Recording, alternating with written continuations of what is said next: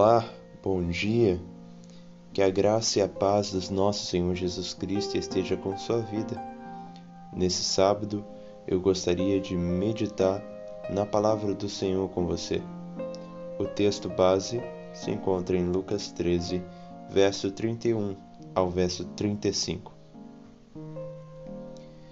Naquela mesma hora, alguns fariseus vieram para dizer-lhe: Retira-te e vai-te daqui, porque Herodes quer matar-te.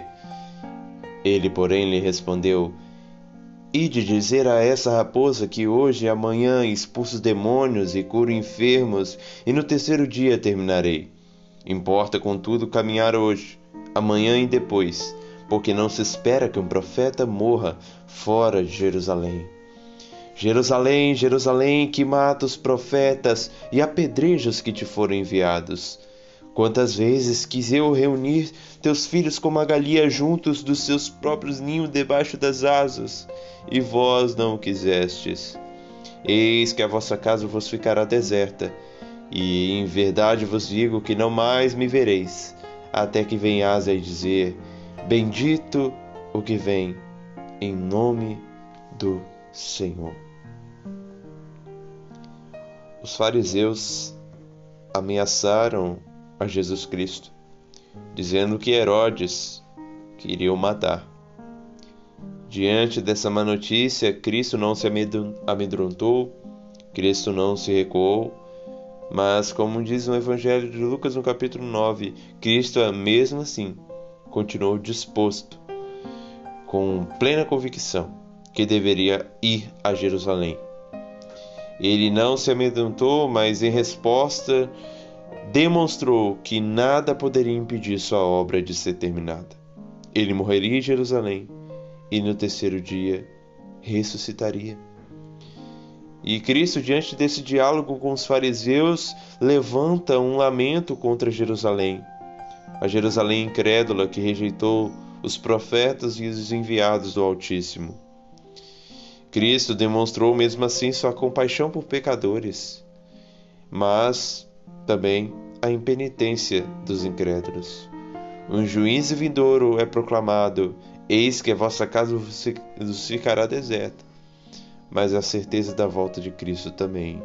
Bendito que vem em nome do Senhor. Essa passagem quer nos ensinar pelo menos quatro lições. Primeiro, Cristo como Deus e homem, tinha o pleno controle das circunstâncias. Observamos isso no versículo 31 e 32.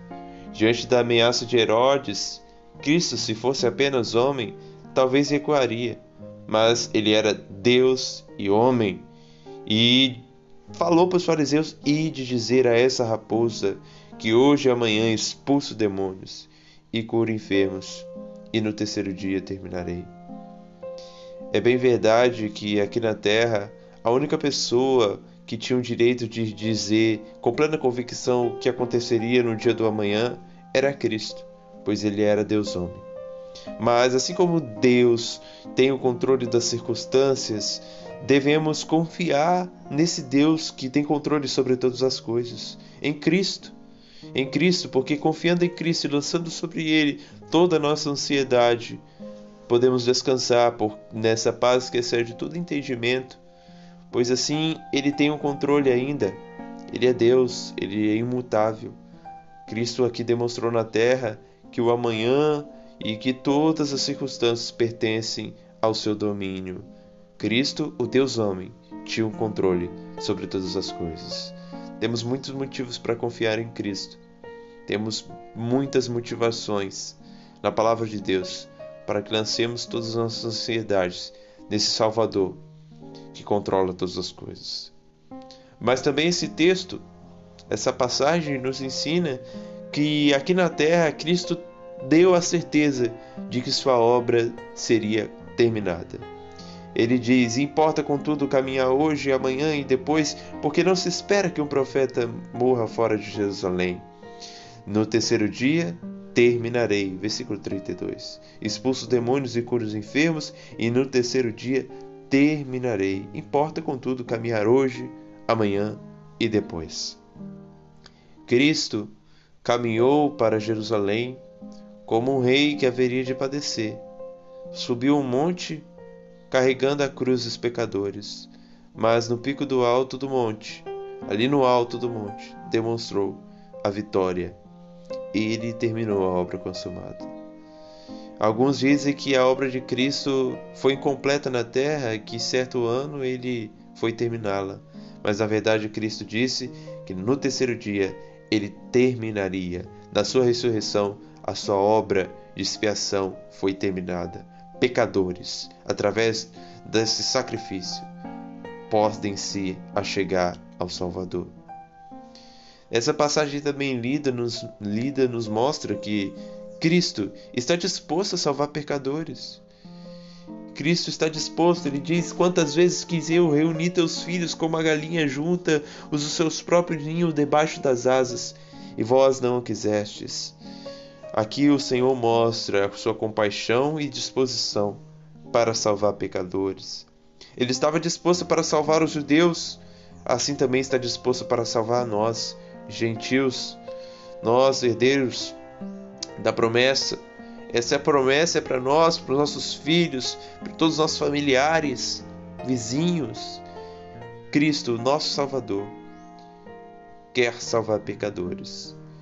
Ele está disposto a atrair pessoas. E ninguém pode ir ao Pai se não for por meio dele. E não há nenhum outro nome pelo qual importa que sejamos salvos, senão pelo nome de Jesus Cristo, Senhor e Salvador. E por fim, essa passagem nos ensina que Cristo julgará todos na manifestação da sua vida. Ele proferiu um juízo contra Jerusalém, eis que a vossa casa ficará deserta, e esse juízo se cumpriu setenta anos depois de Cristo, com a destruição de Jerusalém. Mas ele disse também que, em verdade vos digo, que não mais vivereis até que venhas a dizer: Bendito que vem em nome do Senhor. Essa é uma proclamação referência à vida do Rei, à vinda do Messias. E Cristo Veio uma vez, entrou em Jerusalém e o povo diz: Bendito que vem em nome do Senhor. Mas Cristo também voltará. Voltará em sua segunda vinda, ele de julgar os homens. A Bíblia diz em Tessalonicenses que Cristo julgará os desobedientes, aqueles inimigos do Evangelho. Por isso, nessa terra, devemos estar reconciliados com eles. Devemos estar é, como os filhotes da galinha embaixo das asas dela. Protegidos, refugiados no Evangelho, devemos estar escondidos em Cristo e, para isso, devemos se arrepender. Da consciência que Cristo controla todas as coisas, que Sua obra foi terminada, que Ele está disposto a salvar pecadores, que Ele julgará todos na manifestação de Sua vinda. Temos muitos motivos. Então, se arrependamos dos nossos pecados, corramos para a cruz, porque é somente pela cruz de Cristo que temos o perdão e a salvação para a glória de Deus. Assim, essa é a meditação para as nossas vidas. Que Deus te abençoe nesse dia.